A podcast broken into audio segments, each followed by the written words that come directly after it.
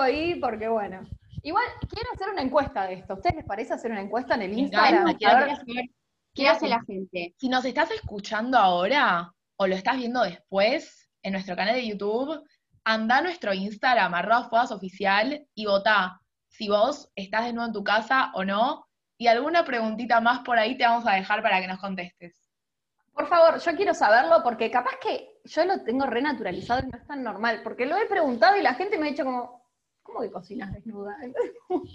Bueno, a mí me pasa. Del otro lado, anda, anda, ¿qué te pasa? Contame, Wadi. Claro, no, lo que dice Cami, que todo depende si vivís con alguien o no. Yo vivo con mis papás, particularmente, entonces como que no, nunca lo experimenté, pero bueno, el día de mañana, si seguimos con fuegas, que seguramente sí vamos a seguir, yo les voy a contar cuando viva sola si estoy desnuda o no, haciendo cosas en mi casa. Por favor, che, me tira mensajes el operador. No, señor, no, no. Acá el productor está tirando mensajes. No, señor, volvamos, por favor, seguí con la. Porque me dice, me acuerdo que me invitaste a cocinar, basta, Ariel, no se puede.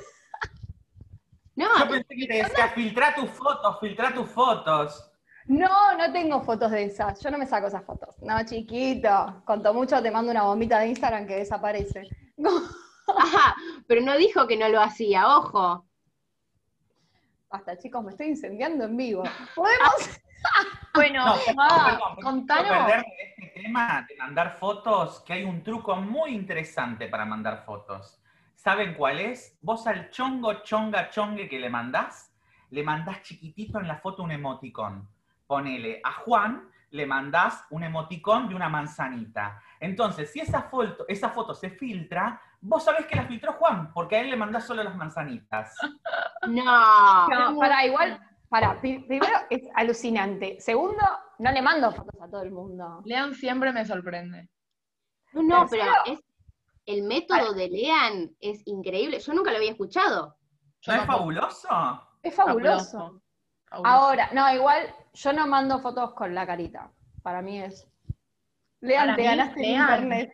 Lean, esto registralo, ¿eh? Porque es una idea. Sí, lean, registralo porque. Registra la idea. Es alucinante. No, yo la voy a dejar libre, la voy a empezar a promocionar gratis para el mundo para que se salven con eso. Está muy bien. Eh, ¿Ustedes son de mandar estas fotos o no?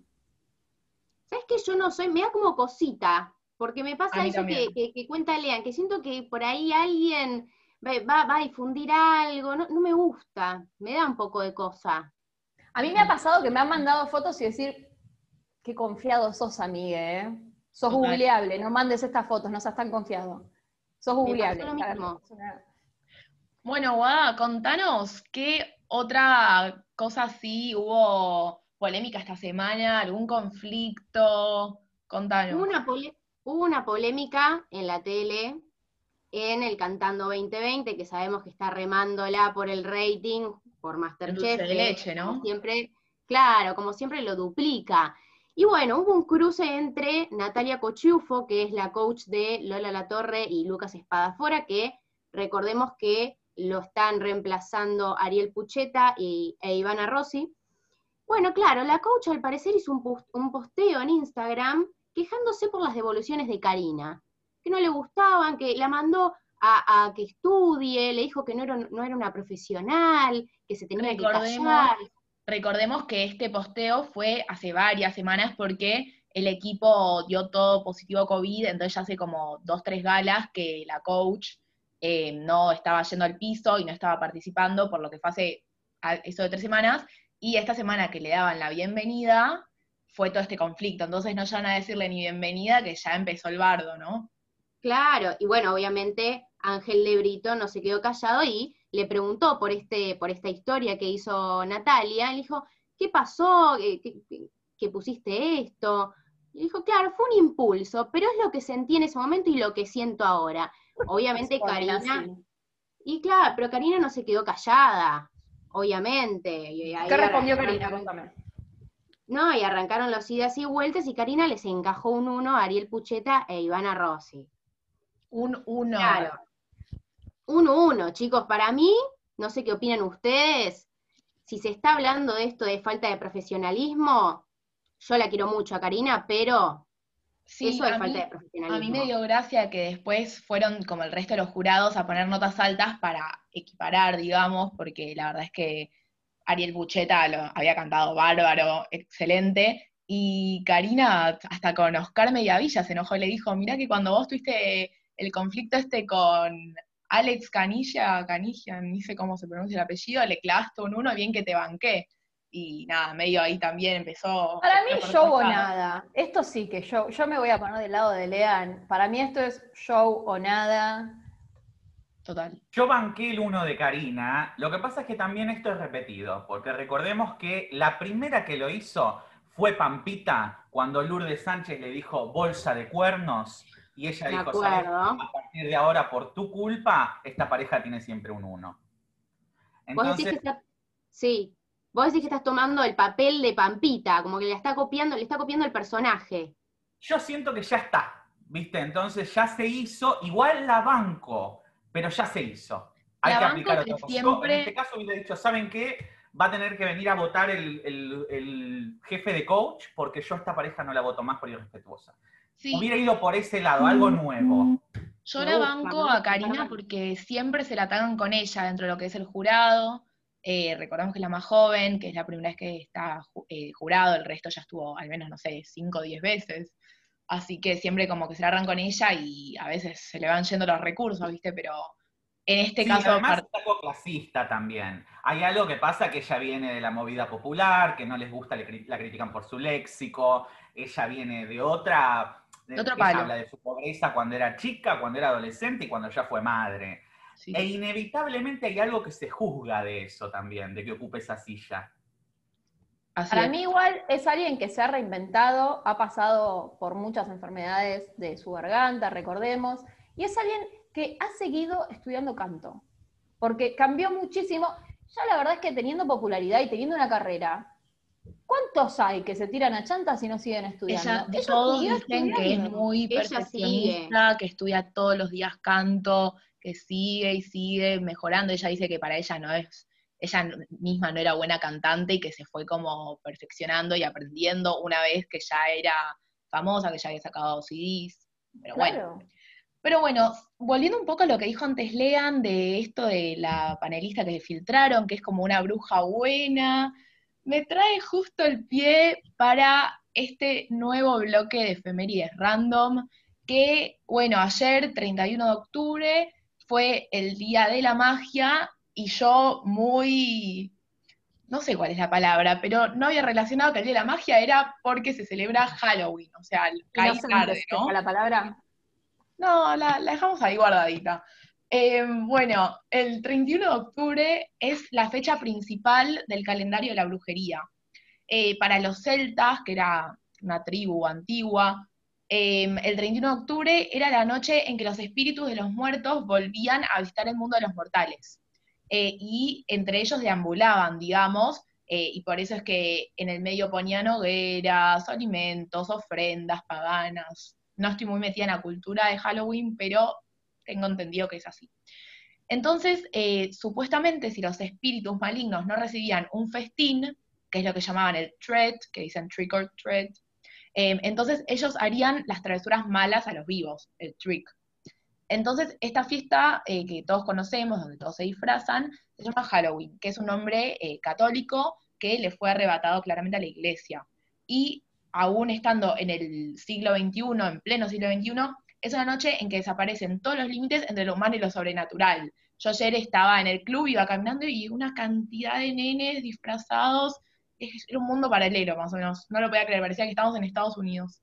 Increíble, perdón, yo quiero, quiero sumar que también ayer eh, salí a tomar algo, este, obviamente con todas las precauciones y los protocolos, el distanciamiento que tenemos que tener, y, claro, yo caminaba por la calle y veía a los nenitos jugando o haciendo por ahí fiestas ahí al aire libre, este, todos disfrazados, es una locura.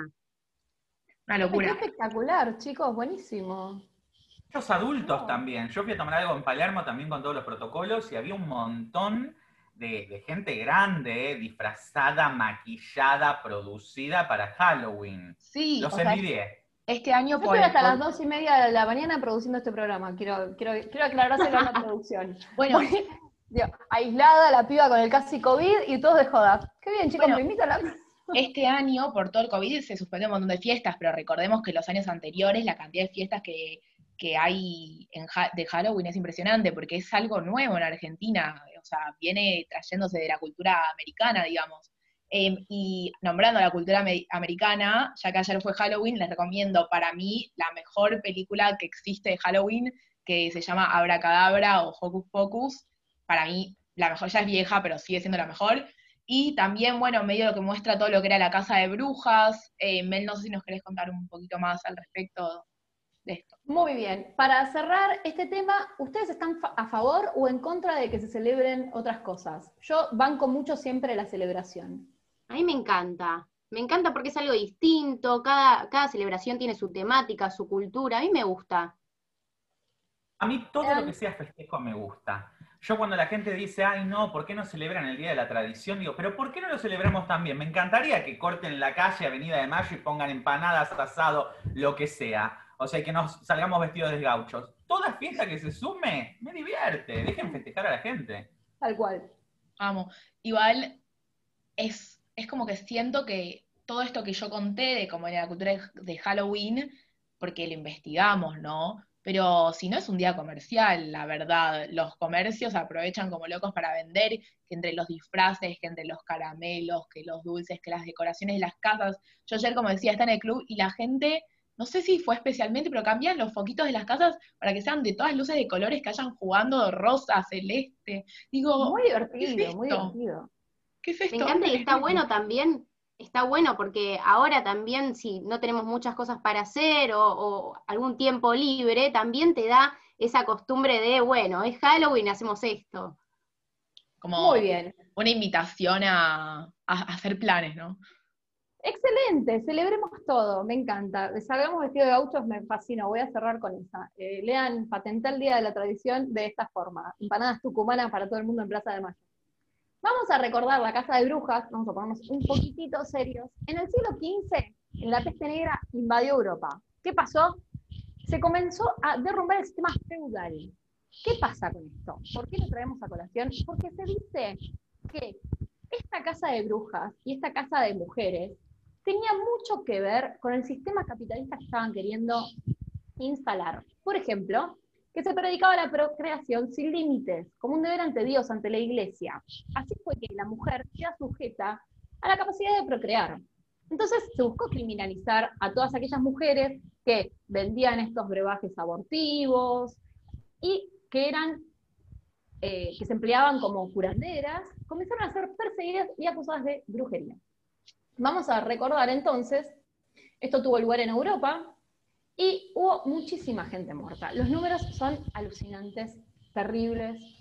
Hay que realmente recordarlo porque para mí la historia siempre es muy importante. Eh, hubo al menos 110.000 procesos que terminaron en unas 60.000 ejecuciones. La mayor parte fue en Polonia, se mataron 10.000 personas. Y en Europa las quemaban vivas. En Inglaterra y en Estados Unidos las ahorcaban. Entonces, a pesar de que no se cuenta con tanta información, porque los registros no están claramente porque los juicios no estaban registrados, eh, decían que se quemaba a quien vivía libremente su sexualidad. Decían, a la hechicera no la dejes viva. Entonces, quiero traer este tema. Eh, ah, bueno, vamos a recordar esto, lo último. Aunque los hombres también fueron juzgados y ejecutados, la mayoría fueron víctimas mujeres. Eh, y entonces decían esto, se ponía mucho énfasis en las mujeres que tenían un apetito sexual insaciable, describiéndolas como criaturas sin moderación en la bondad o en el vicio. Yo igual de moderada no tengo nada, quiero preguntarles a ustedes qué opinan, a vos por qué te llamarían brujo. Yo vivo todo pasionalmente, lo bueno, lo malo, lo triste, lo lindo. Ustedes, ¿por qué les llamarían brujos? Sabes que yo soy igual que vos, soy, eh, trato de, vivir todo cuando es bueno, eh, me pongo buena, o sea, cuando me atacan yo ataco, es así, yo soy muy, muy de, ese estilo, ¿no? Pero, pero creo que, coincido mucho en lo que vos decís, Mel.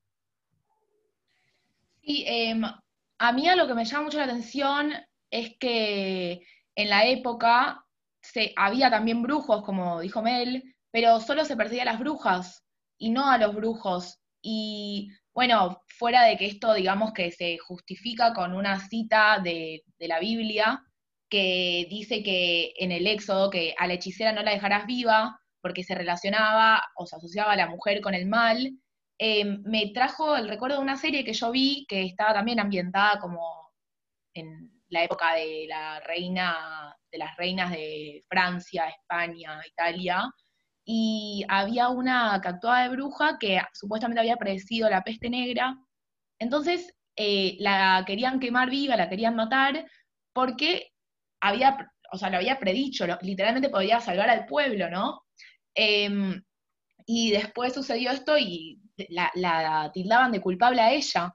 Entonces, me digo, no sé, a mí me pasa a veces que digo, presiento que va a pasar esto. Hay cosas re lógicas, ¿no? Como que digo, a ver, va a pasar esto porque viene pasando esto. Y después pasa esto y digo, ¿te lo dije? Bueno, digo, ¿me habrían tildado, me habrían tildado de bruja? ¿Me, me querrían Claro, la pregunta es, ¿por qué los tildarían de brujos hoy? Sauman la casa, creen en, en otras cosas, creen en ángeles, hacen rituales, rituales de luna llena que fue ayer. ¿Qué? Lean, ¿por qué te dirían brujo a vos actualmente? No, yo creo que me deben decir, ¿eh? O sea, me deben decir brujo. Pero mira, como volviendo un toque solamente a lo serio que planteaste en un principio, eh, pienso realmente que me llamarían brujo por homosexual.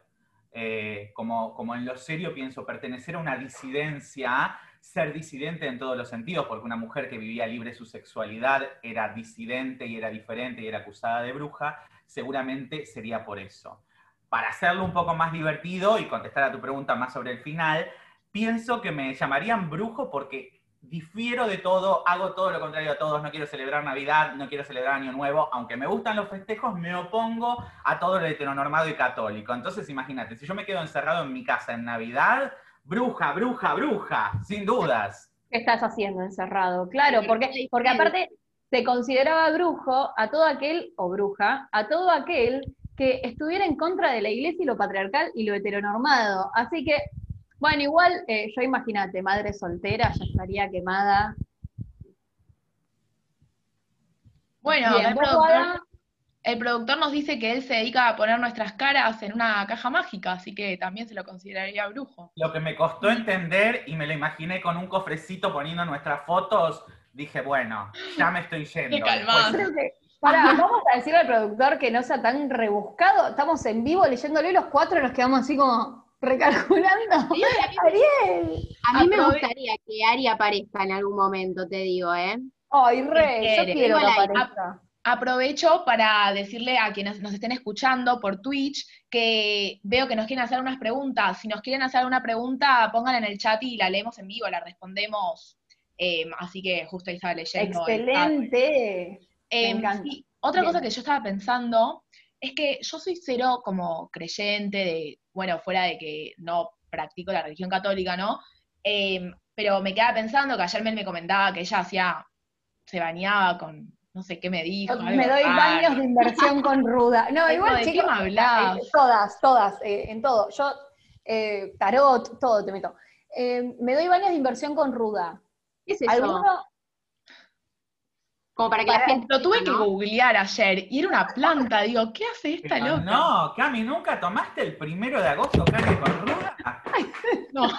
Perdón, ruda a la gente que es, que es eso, porque la verdad, yo por ejemplo no sé qué es. Yo tampoco. La ruda es una hierba que tiene eh, muchas propiedades medicinales y tiene propiedades de limpieza. Entonces, todo, se dice que hay que tener una ruda, hembra y macho eh, en las puertas de las casas, por ejemplo, que los viernes hay que bañarse con ruda. Yo a veces me doy baños de inversión con ruda, sal, espuma, aprovecho. Medio que es un quilombo después sacar todas las hierbas de la ducha, pero bueno, es, lindo, es lindo y limpia, limpia energéticamente. cada uno con lo suyo, como dicen, ¿no? Em, y bueno, eso decía, yo no soy un creyente de estas cosas, pero me pasa que otra de las cualidades que creo con la que se me tildaría de bruja tal vez, es que a veces alguien me dice, che, haceme esto, por ejemplo, para el programa, che, hacemos esto, al segundo lo tenés ahí. Como que tengo una ansiedad de hacer las cosas al toque que a veces parece que, las, que ya las tenía hechas de ante tiempo, ¿viste? y digo, ok, ¿será raro? Yo ayer le dije, te amo y te odio a la vez. Porque no puedo ¿Será raro lo que hago? Yo te juro, yo ayer sentía que corría atrás de Camila, boludo. Como, y nunca la, nunca la alcanzo. Es increíble, Camila. Es una cosa que decís, no te juro. Miren, a mí me pasa que mm, yo no creo en nada, siempre lo digo, y antes me oponía mucho más a todo, pero después entendí que cuando el otro cree en algo y te quiere compartir eso, lo único que te está tirando es buena onda y energía positiva. Entonces, no sé, un amigo se fue a Italia y me trajo un rosario bendecido por el Papa. Y lo guardo con muchísimo cariño porque sé lo que significa para él. No es que yo llegue y digo, lo prendo fuego porque como me trajiste un rosario, no. Y lo mismo cuando alguien viene con palo santo, la caña con ruda el primero de agosto la tomo, lo que sea con buena onda de parte del otro, para mí hay que recibirlo. Y saben que guarda con el palo santo que está en extinción. Vamos a hacer Bueno, y llevando hasta el contrario, digamos, que todas estas son como cosas buenas, digamos, positivas, pienso un poco en lo que son las negativas, como lo del gato negro, el viernes martes 13, martes 13 o viernes 13, porque creo que acá, acá es martes, ¿no? viernes, al revés. ¿Qué cosa, Wadi? No te escuché. No, es según el país, creo que lo del martes 13, viernes 13, no lo tengo muy claro, pero sí. Se me confunde, pero lo que iba es que me pasa que cuando descubro el origen de estas cosas, las intento romper. Me, me pasa que, por ejemplo, lo de no pasarse el salero de mano en mano, estudié la, eh, o sea, estudié, me, puse a investigar por qué se hacía esto, y cuando me puse, eh, cuando me di cuenta que era porque en la antigüedad eh, se pagaba en vez de con dinero, con sal, y si se te caía, perdías tu plata o se generaba como un malentendido laboralmente, dije, ya no sucede esto, está encima de un salero, no se va a caer, y ahora cada vez que a alguien le pido la sal, a propósito no dejo que la apoye, y voy buscando para agarrarla sin dejar que la otra persona bueno, igual para, eso es feo, porque a mí me lo hacían, yo en algún momento de la vida lo hacía, y me lo hacían para molestarme, y qué sé yo. Ahora, lo que yo de verdad me gusta esto que vos traes de, construir ciertas cosas, porque hay cosas que sí nos, sí nos dañan, hay creencias que nos hacen mal. Como por ejemplo esto de no lo cuentes porque se pincha. Y por ejemplo, no sé, conocer a alguien que te gusta muchísimo y no lo contás porque se pincha, o tener alguna reunión increíble y no lo contás. Y hay mucha soledad en esto. Yo una vez, el otro, perdón, para cerrarte la idea, yo la otra vez tuve una reunión increíble y eh, llamé a una amiga y terminé llorando mares porque dije, no quiero sentirme tan sola. En, o sea, pues finalmente es esto, es, te sentís sola porque no puedes compartir las alegrías hasta no firmar el contrato. Es medio... Sí, sí, volver. comparto. Y bueno, esto como, de vuelta vamos a lo positivo, yo lo negativo, que esto de la sal es para no pelearse, me imagino, de no pasar de mano a mano, ¿por qué te pelearías por apoyar, por pasártelo de mano a mano en vez de apoyar? Yo te paso la botella de agua y ahí no, o sea, es ridículo. Y porque si vos lo haces como una chicana para molestar al otro, tipo, no, no te voy a dejar que apoyes por No, no digo eso. Es una boludez.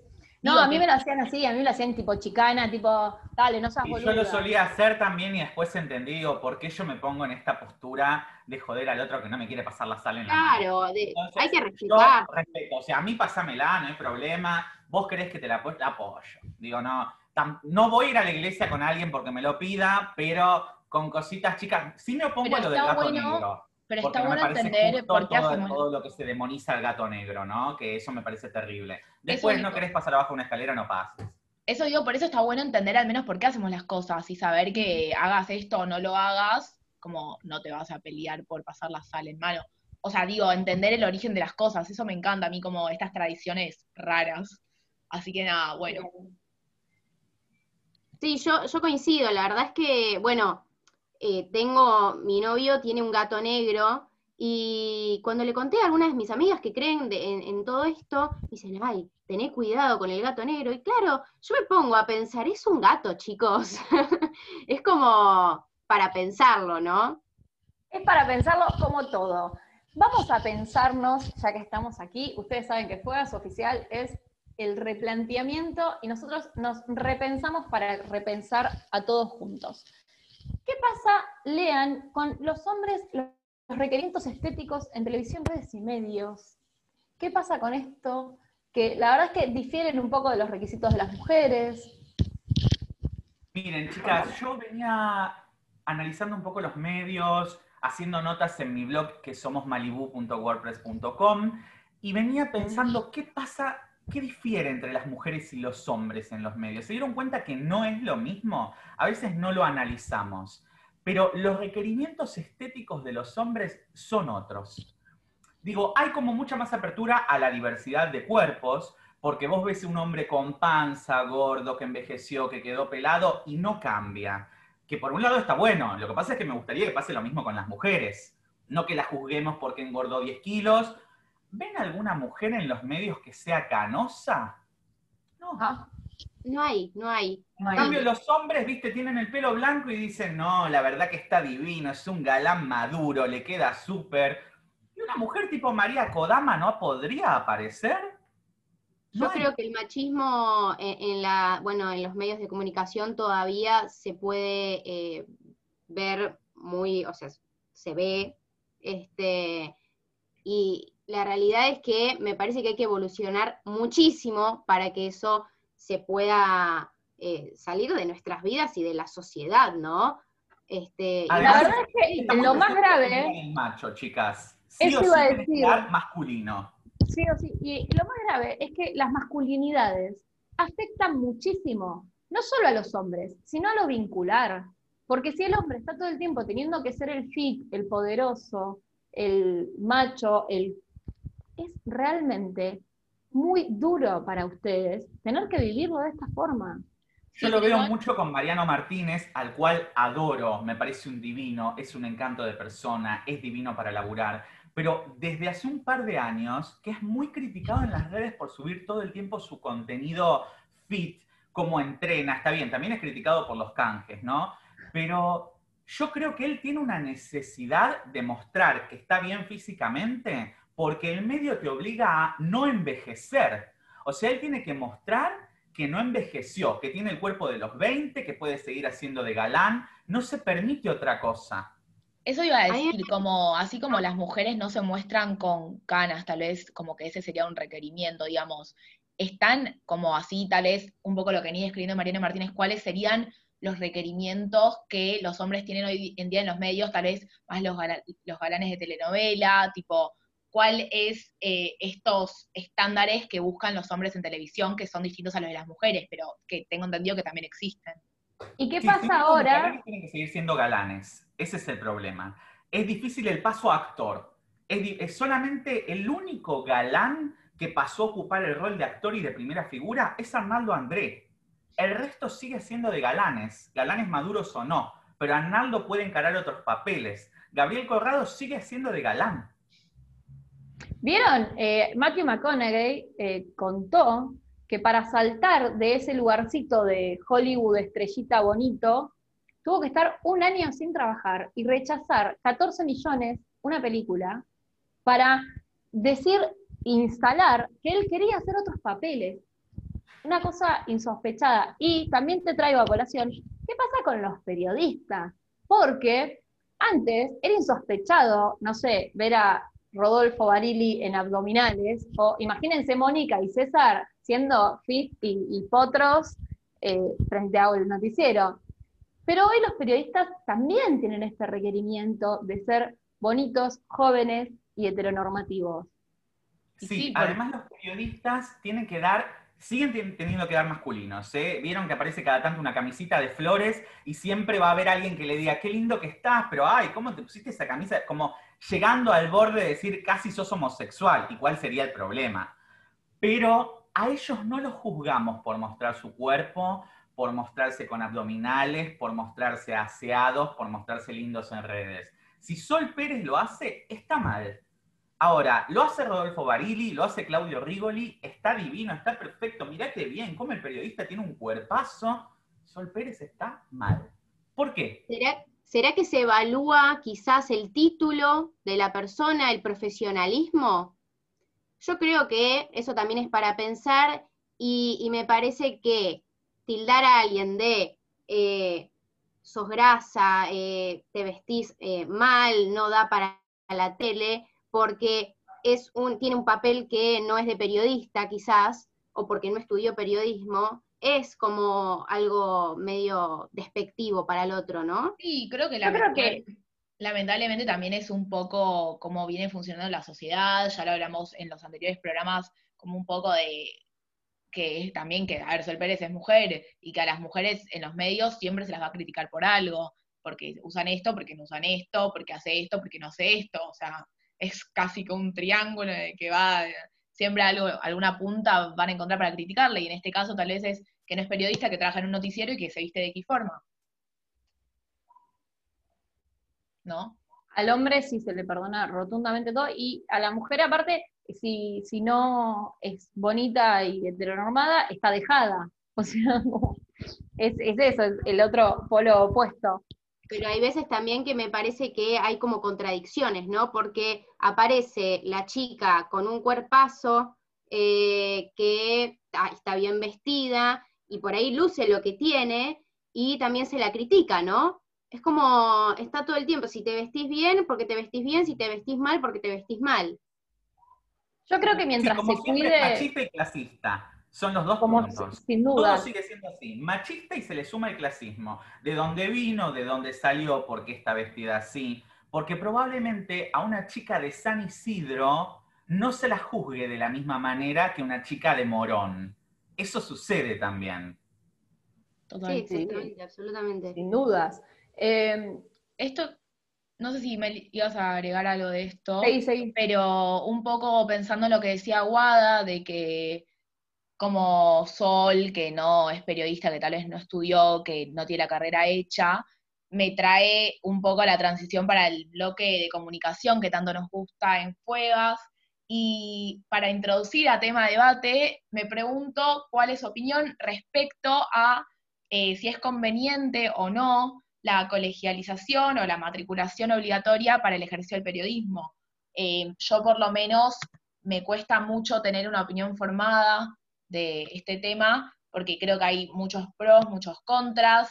Eh, por un lado, lo que es lo positivo es que se le da lugar a muchas personas que no tuvieron como la posibilidad de los estudios, eh, y también el problema, por el otro lado, de que todos los que estudiaron esto, tal vez son, eh, no sé si opacados, pero estudiás para ser periodista y después alguien que no estudió, que tal vez o por carisma o por cierta cualidad cumple incluso mejor el rol que alguien que sí estudió, pero tal vez frente a la reacción a un conflicto le faltan ciertas herramientas que hubieras estudiado en periodismo en materias como ética periodística.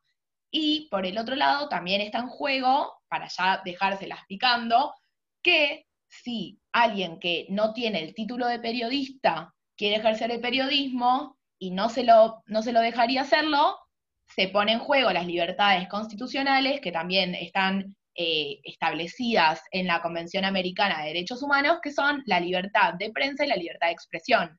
Se reprimirían y no se podrían eh, ejercer, o sea, iría en contra de la Constitución y de derechos humanos que están amparados por el país. Así que quiero saber en base a eso qué opinan ustedes. Voy a decir antes de, voy a decir antes de comenzar este debate, Camila va a guiar este debate. Este debate no está chequeado, no lo armamos. Para, voy a abrir el paraguas a esto, vamos a repensarnos como futuros periodistas y como personas que hacen el ejercicio de la profesión sin serlo. Acá, por ejemplo, eh, bueno, estoy leyendo lo, que nos dice la gente, ¿no? Acá en Twitch Emil se nos pone, hoy cualquiera con un micrófono hace periodismo, hay que formarse y si tenés condiciones, genial, es un plus. El periodismo está muy bastardeado, dice, que puedes ejercer tu libertad de expresión sin decir que sos periodista. Bueno, no sé qué opinan ustedes de eso.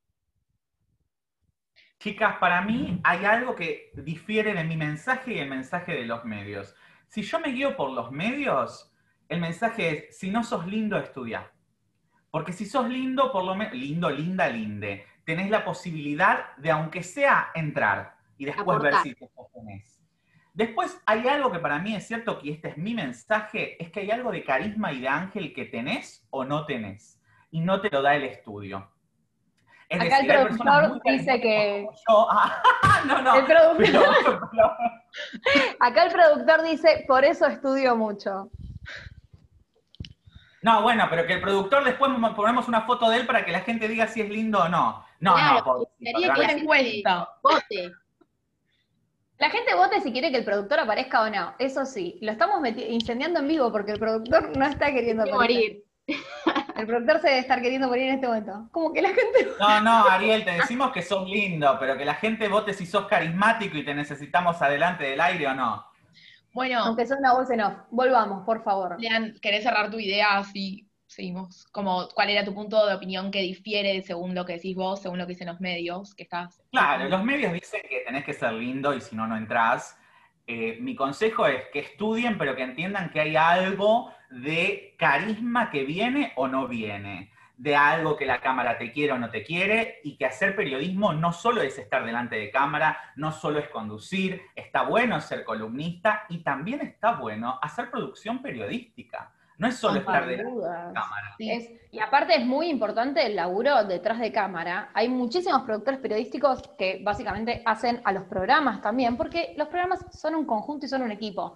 Y muchas veces valoramos mucho a quien está delante de cámara y detrás de cámara hay un mundo de gente que lo da todo cada minuto. Como por ejemplo, bueno, Lean es vestuarista y lo da todo. Es así. Y cuánta.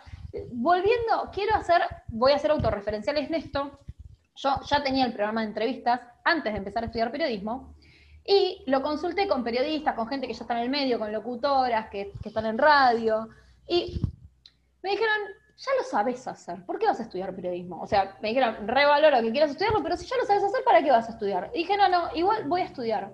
Chicos, o sea, nunca se me hubiera ocurrido el mundo que se me abrió, desde saber qué derechos humanos eh, son legítimos y cuáles están siendo hoy legitimados y cuáles no, hasta la historia. Eh, la verdad es que es muy importante estar informado y no estar informado de abro un panel a ver qué pasó esta semana, sino realmente saber qué es lo que pasa detrás. Eso es lo que yo decía un poco antes, que más allá de saber, o sea, tener el carisma o las cualidades necesarias para poder llegar a un programa en la conducción o participar de un programa, lo que sea, siento que tal vez más cuando sean las eh, los problemas conflictivos, ahí es cuando se ve quién tiene una base sólida y quién no, cómo resolvés. Y acá por el chat eh, también nos dice Emil que, em, que, que, coincide con Lean, pero que con ser lindo y carismático no alcanza. Y bueno, a eso iba un poco, que, por ejemplo, la ley 12.908 del Estatuto del Periodista Profesional en Argentina dice que profesional es todo aquel que trabaja regularmente y a cambio de una retribución económica en algún medio de comunicación.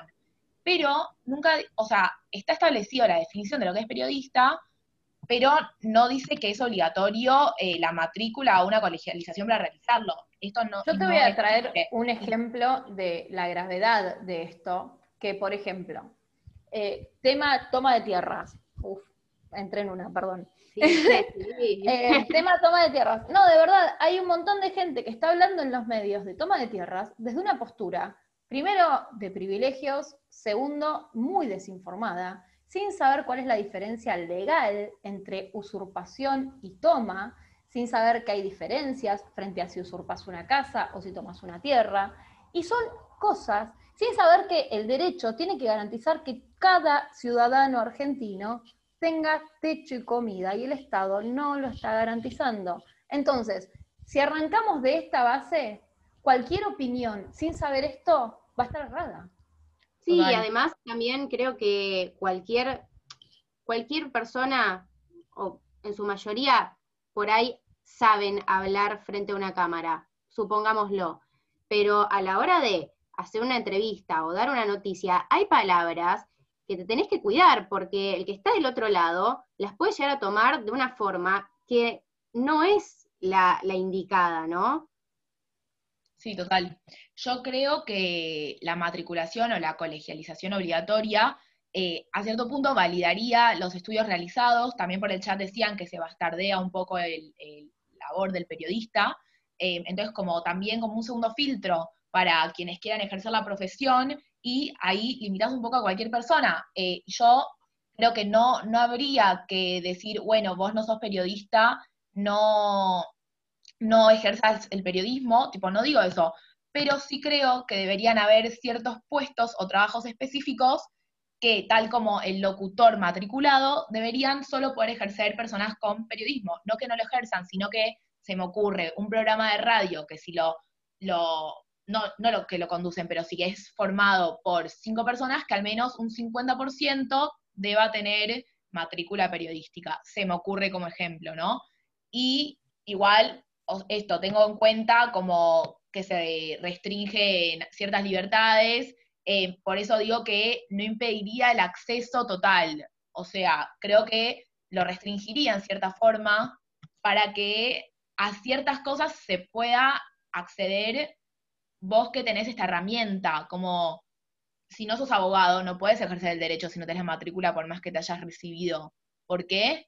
O psicólogo. porque pones en juego la vida de las personas. Acá, en la toma de tierras, en el coronavirus, esto, lo otro, se pone en juego la cabeza de la gente, porque si escuchás cosas que no son ciertas, cambia tu forma de pensar, porque al fin y al cabo somos, son comunicadores que están dando información diferida por opinión. Entonces, si el periodista va a dar su opinión y el no periodista va a dar su opinión, y todos van a decir cosas distintas, es muy confuso. Acá nuestro productor, eh, me parece que está bueno debatir algo como para ir cerrando, eh, que qué pasa como, con gente como Víctor Hugo, ¿no? Que, no estudió periodismo y lo completo que es, eh, bueno, da diferentes cosas que informa, que vos lo ves y decís, ah, bueno, este, este señor estudió, y después te encontrás que no. Bueno, em, sin dar mucho nombre, porque no nos parece necesario, pero hay muchos periodistas que, no digo recibidos, pero que ejercen el periodismo, que lo hacen muy bien y después parece que hubieran estudiado, pero no lo hicieron. Entonces cuando buscas su biografía y no muestra los estudios de periodismo, te sorprende, al igual que mucha gente que al contrario, que estudió también y decís, ¿este estudió? Hay de todo, creo yo. Así que me parece... Como todo en algún momento se vuelve un oficio, ¿no? Si estás hace 20 años haciendo algo, ejerciendo algo, y no, no, no creo que sea en la medicina, no creo que si estás todo el tiempo cortando cuerpos vas a poder operar, pero en el periodismo, probablemente si estás 20 años frente a un programa, te convertís en periodista. Comparto, sí. Bueno, por eso quise traer un poco este debate, porque yo misma digo, eh, que hablé mil veces del tema y que tengo todos los pros, todos los contras, sigo sin poder tener una decisión o un pensamiento estático sobre si creería que sería mejor o no. Es muy difícil como tener una opinión estable sobre esto, eh, así que yo creo que es para seguir charlando y seguir dando opinión, que por ahora es lo más que vamos a hacer porque es todo por lo legal va este tema, si no se establece en algún lugar no llega a nada. Yo personalmente me defino como periodista amateur en formación. En formación. Claro, sin dudas. Bueno, pero también hay que tener una validación propia de lo que hacemos nosotros. Siempre es con mucha ética. Y creo que muy probablemente no sea un matricular periodistas o no, sino ¿Qué calidad de ética tiene quien está comunicando? En cualquier orden de todos los comunicadores que vemos, tanto sea en redes como en el mainstream. Creo que en esto podríamos hacer un hincapié más importante. La ética y la profesionalidad. Estudiar antes de tratar un tema. Comparto y lo que digo yo es que, bueno, nosotros cuatro tenemos periodismo y tal vez no sé a dónde llegaremos, no lo sé, pero podríamos estar al mismo lugar. ¿Cómo?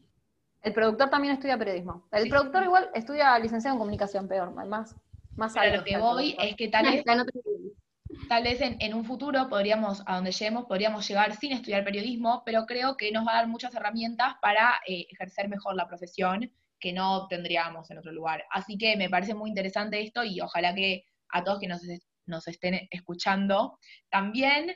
Em, así que ese fue otro tremendo programa que espero que todos hayan disfrutado como nosotros y ahora en el Instagram les vamos a estar dejando el bloque musical y todas las encuestas, estas que fuimos tirando para que puedan eh, conversar con nosotros y recuerden que si les gustaría que hablemos de algún tema en particular, que entrevistemos a alguien, lo que sea, nos pueden mandar por cualquiera de nuestras redes, Fuegas Oficial, Instagram, mail, YouTube, Facebook, Twitter. Se me pasó muy rápido este programa. Quiero que dure más. ¿No se pasó muy rápido? La verdad Aparte, eh, tenemos, me parece que lo, que hablamos hoy fue recontra interesante porque hicimos como un picadito de todo, ¿no? Agregamos historia, bueno, eh, polémicas de la TV, de todo. De todo un poco. la pasé excelente, son tan talentosos y tengo tanto orgullo de tenerlos en este equipo a todos, les agradezco siempre.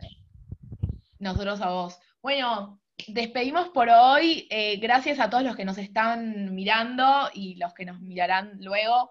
Em, así que los esperamos el domingo que viene a las 11 de vuelta. Em, que disfruten de este hermoso día con tanto sol y tanto calor y nos estamos viendo.